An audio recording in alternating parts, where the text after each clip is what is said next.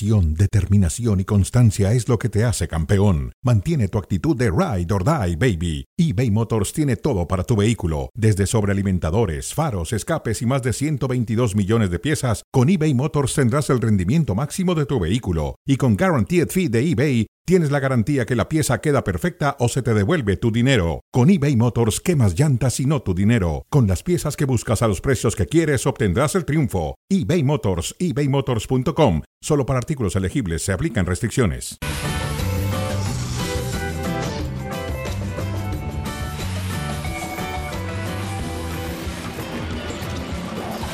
Damas y caballeros, bienvenidos, bienvenidos a Cronómetro. Aquí estamos eh, aprovechando esta gran cobertura que ha hecho ESPN de la final de la Copa Oro a las afueras del SoFi Stadium.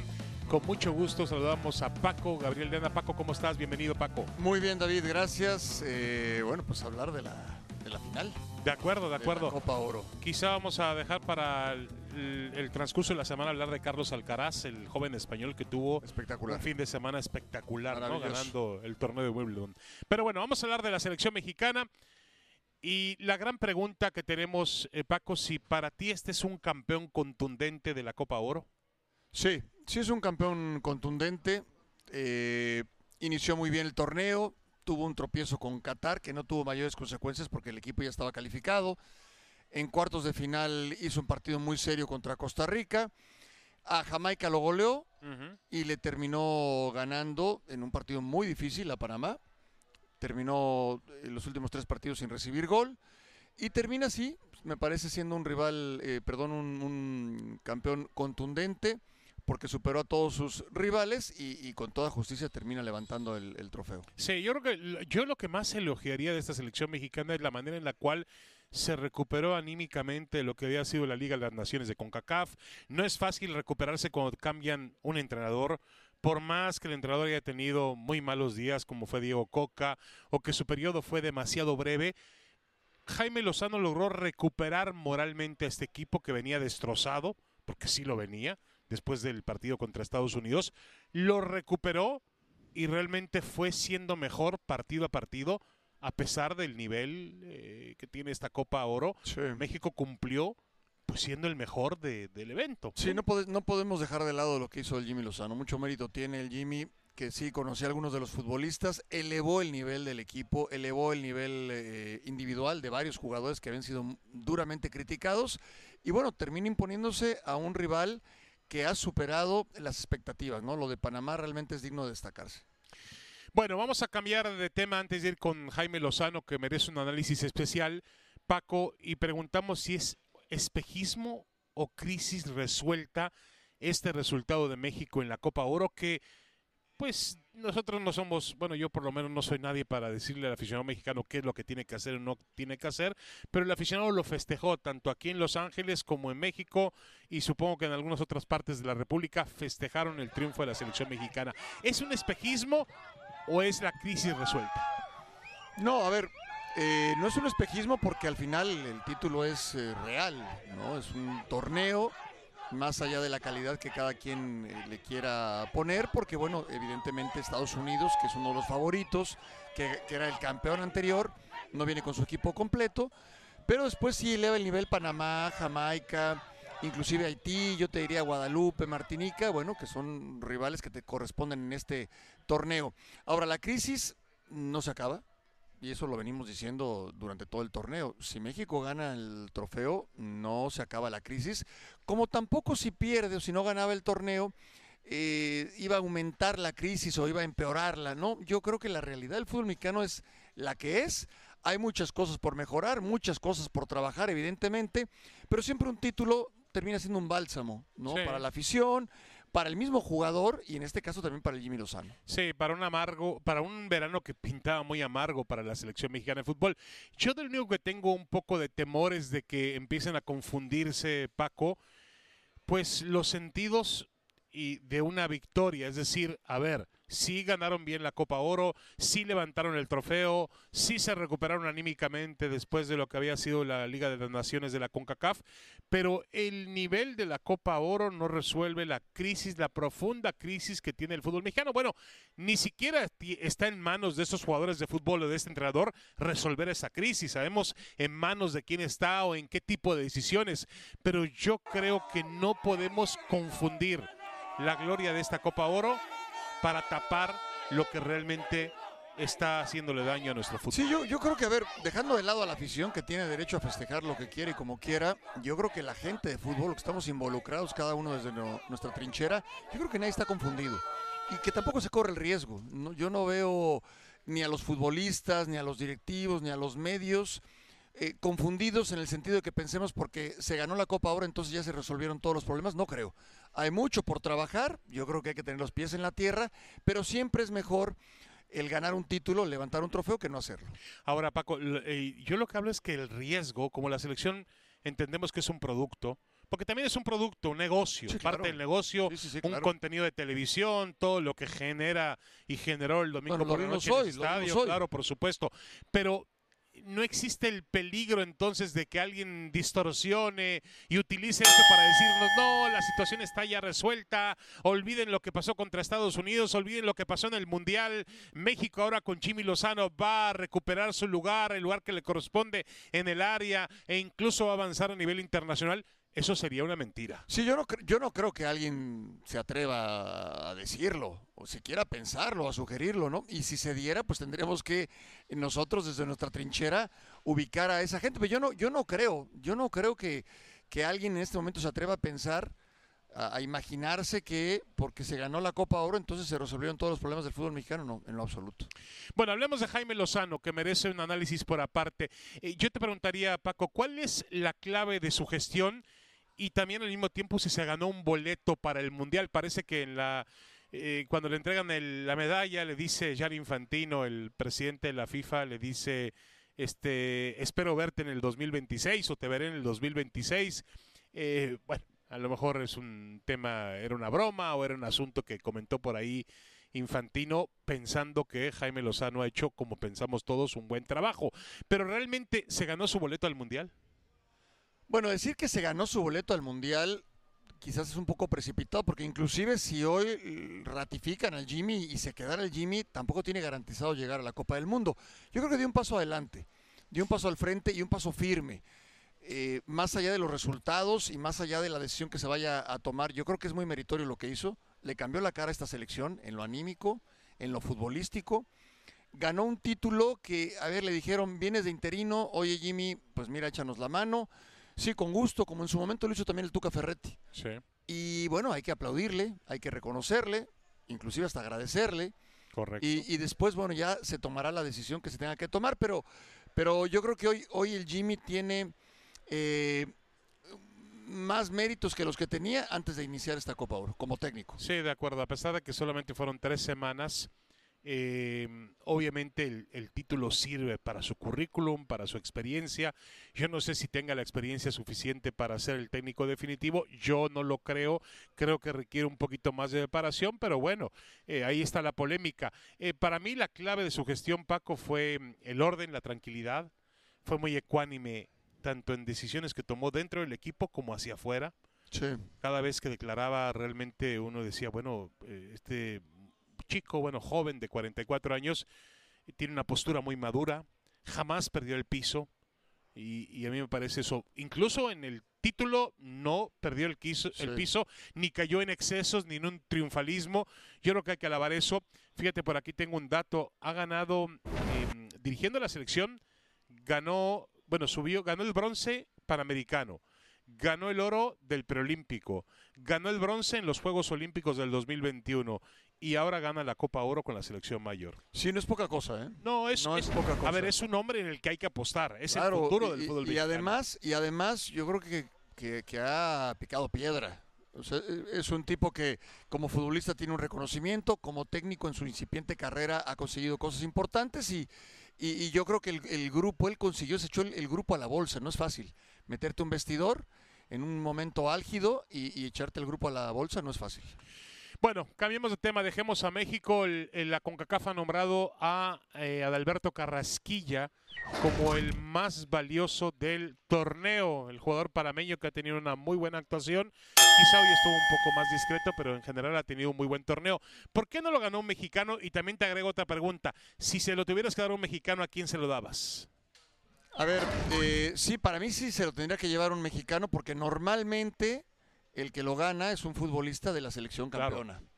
Ahora, Carrasquilla es un jugadorazo. Carrasquilla es un jugadorazo, pero sí me llama la atención porque normalmente, insisto, se le da al, al- al equipo campeón.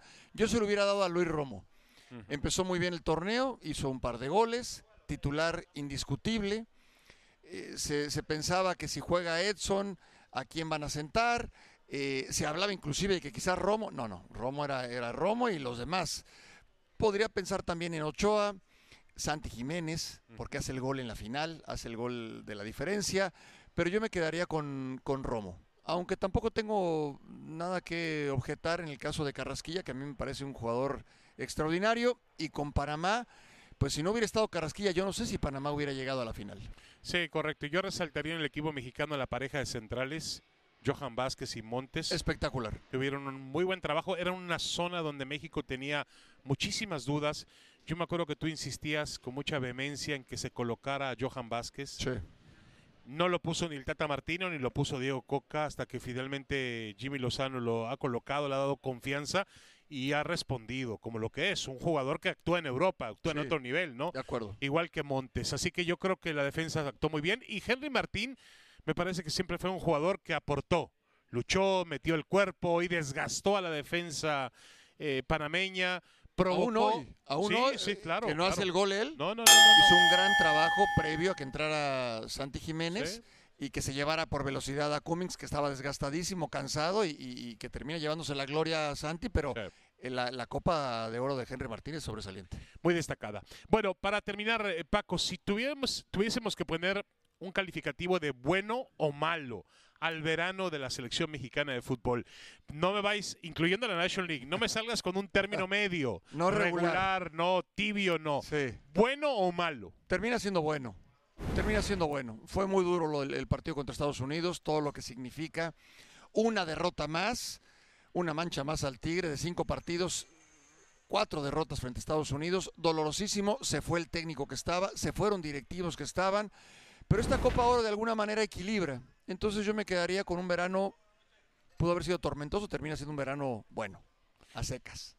Correcto, te vas por lo que pasó al final y Sí. por el triunfo en la Copa Oro, pero, pero no podemos borrar la realidad. No, no, Paco. porque si no te diría muy bueno, la te diría caída, muy bueno. la caída contra Estados Unidos fue realmente tenebrosa, Sí. fue se cayó muy muy bajo en ese precipicio del fútbol mexicano porque no se compitió contra Estados Unidos y el torneo tú le estás dando un calificativo de bueno a un torneo que Estados Unidos y Canadá despreciaron. Sí, pero, hay, pero es problema de ellos. Es no, problema yo de sé ellos. que es problema de ellos, pero también es problema de México Ojalá hubiera que se venido, benefició de eso. ojalá hubiera venido la mejor selección de Estados Unidos. Ojalá hubiera venido la mejor selección de Canadá. Bueno, si hoy juega la mejor selección de Estados Unidos, yo no sé si México sale con el tifo. eh, no lo ¿eh? sabremos. No, no, no, No lo sabremos. Bueno, a menos de que ocurra un milagro en, unos- en un mes, ¿no? Al final, al final no vino la mejor versión de Estados Unidos. Panamá los eliminó. Fracaso de la selección de Estados Unidos. Y México termina imponiéndose en la Copa Oro. Sí, para mí es un verano malo, tomando en cuenta lo que pasó en la Liga de Naciones de CONCACAF, pero bueno, dentro de todo se rescató una victoria y como bien decías tú, es mejor construir en el éxito que en la derrota. No, por supuesto, es un bálsamo. Paco Abril de Anda, muchas gracias Paco. Gracias, David. Vamos a una pequeña pausa en cronómetro y vamos a regresar con eh, Guillermo Ochoa, Jiménez y nueve más en el 2026. Es la pregunta. Estará con nosotros en la mesa Jared Borghetti. No se vayan. Muy temprano regresamos a cronómetro y le damos la bienvenida en esta mesa a Jared Borghetti. Jared, ¿cómo estás?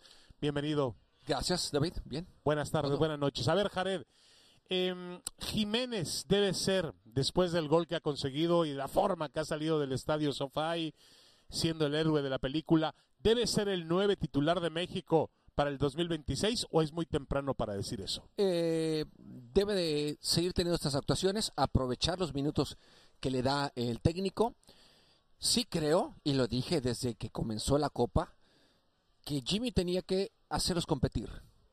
Que tenía que eh, él mismo darse cuenta quién le podía dar más. Él se, de- eh, se decantó desde un inicio por, por Henry porque creo que lo conoce mucho más que, que a Santi. Y el segundo partido también se lo dio a Henry. El tercero lo juega eh, Santi Jiménez, que lo terminan perdiendo. Y, y yo decía que tenía que hacer los que compitieran porque quien terminaba ganando iba a ser él. Claro. Porque Ahora- iba a conseguir un- a un jugador en su mejor momento. Ahora, también eh, Jared tiene que ver mucho con que son dos delanteros, dos jugadores diferentes, ¿no? Es decir, tienen maneras diferentes de mostrar sus cualidades en la cancha. Sí. Por ejemplo, yo vi en el partido de la final, vi a, a Henry Martín haciendo un desgaste terrible de los Sí. defensores panameños. Sí, sí, Que sí. al final quizá lo aprovechó Santi Jiménez. lo que tiene que hacer cualquier eh, jugador que entra de, de cambio, aprovechar que está fresco y, y por velocidad tratar de, de ganar, sacar esa ventaja.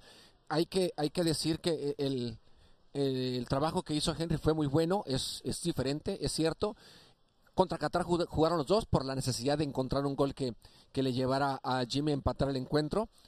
Hay que ver si en algún momento de un inicio los puede poner. Bueno, hay que también ver primeramente quién va a estar de técnico. Claro. Pero sí creo que los dos son jugadores que, que están para responder ah, en, en el fútbol mexicano y, y en eh, precisamente en la selección. Henry anotó un gol que fue anulado Sí. por, por un offside, pero se hizo fue un gran presente. gol, ¿no? sí. Sí, se hizo presente. Y- y- y le vendrá bien. Le vendrá bien. No le marcaron un penalti por, por No le una penalti. al, al Sí. tobillo, ¿no? Sí, así es. Le Ahora, vendrá bien. Al, técnico que esté en turno le va a venir bien esta competencia. ¿eh? Correcto, correcto. Ahora, Jared, ¿te parece, ¿no te parece que la selección necesita un tercer delantero? Es Sí. decir, siempre necesitas tres. Sí, siempre se necesita. No, hay que ver también cómo viene, si Raúl logra recuperarse. Eh, Pero abajo la caballada está muy flaca, ¿eh? Muy bueno, flaca. es que también qué otro delantero No. hay en, en- en Chicharito México. ya está fuera de, de- de- de órbita, me parece a mí. El caso de Raúl, que no Pues sabemos sí, cómo. Habrá que ver cómo va, pues no sé si, bueno, Alexis Vega juega en otra posición. Tu representado también puede ser, ¿no? Julián Quiñones, ¿puede Sí. ser? ¿No te gustaría Henry, Santi, Julián Quiñones no estaría mal, no estaría mal, ¿no? Está bien. Vamos a ver. Bueno, Guillermo Ochoa ganó su quinta Copa Oro y va a jugar su sexto mundial. Hoy Ah, despejó. bueno, yo creo que sí, como se ve hoy, no le va a. A ver, no, pero, el pero problema, espérame, como dijo espérame. Ochoa, es no, no como. A ver, él está bien, por supuesto. El problema es que no hay nadie que esté mejor que él. Ok, está bien. Hoy podrí- eh, se puede decir que México eh, tuvo sufrió en algún partido.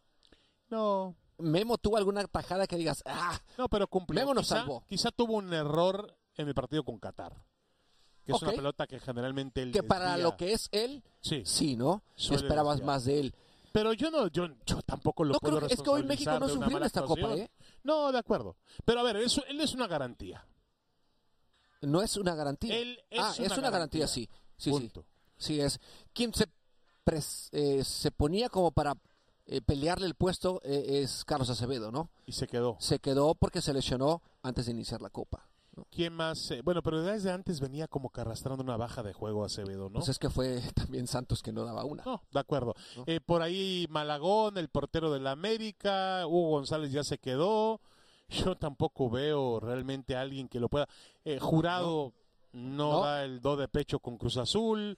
Entonces yo no veo un portero. Pues que es que este si, si estás jugando en Italia y eres el MVP de tu equipo, Sí, pero ese es el problema, Jared, que no hay, no existe el cambio generacional, pero no es culpa de Ochoa. no. No existe el cambio generacional porque los, no- los demás no crecen al nivel para sacar a Ochoa. Ese es, ese es el problema del fútbol mexicano, de los entrenadores de porteros en el fútbol mexicano, de no sacar un, un portero que le compita a Memo. Ahora, también los mejores, los mejores porteros en el fútbol mexicano son extranjeros. Esa es otra cosa. también, Volpi, Nahuel Guzmán, El de, el de Atlas. el de Atlas, el, el colombiano Vargas, Sí. este mm, Anthony Silva que ya se fue del Puebla, realmente el Ustari, el portero del Pachuca, Y el de Monterrey.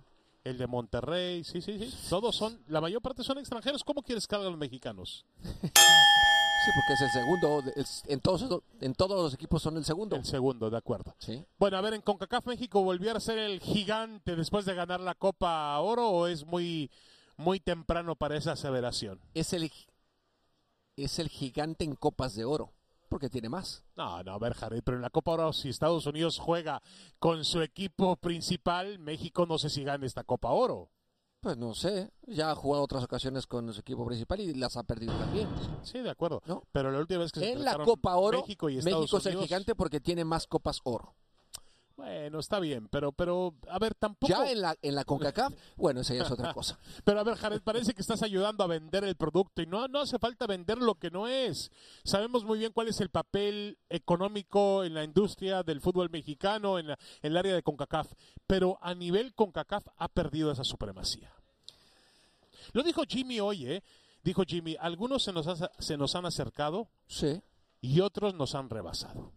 Bueno, ok, está bien que nos sirva como aliciente y como algo de, de entender que tenemos que crecer más todavía. Que Sí. tenemos, ok, a lo mejor sí crecer, pero no ponernos el pie a nosotros mismos.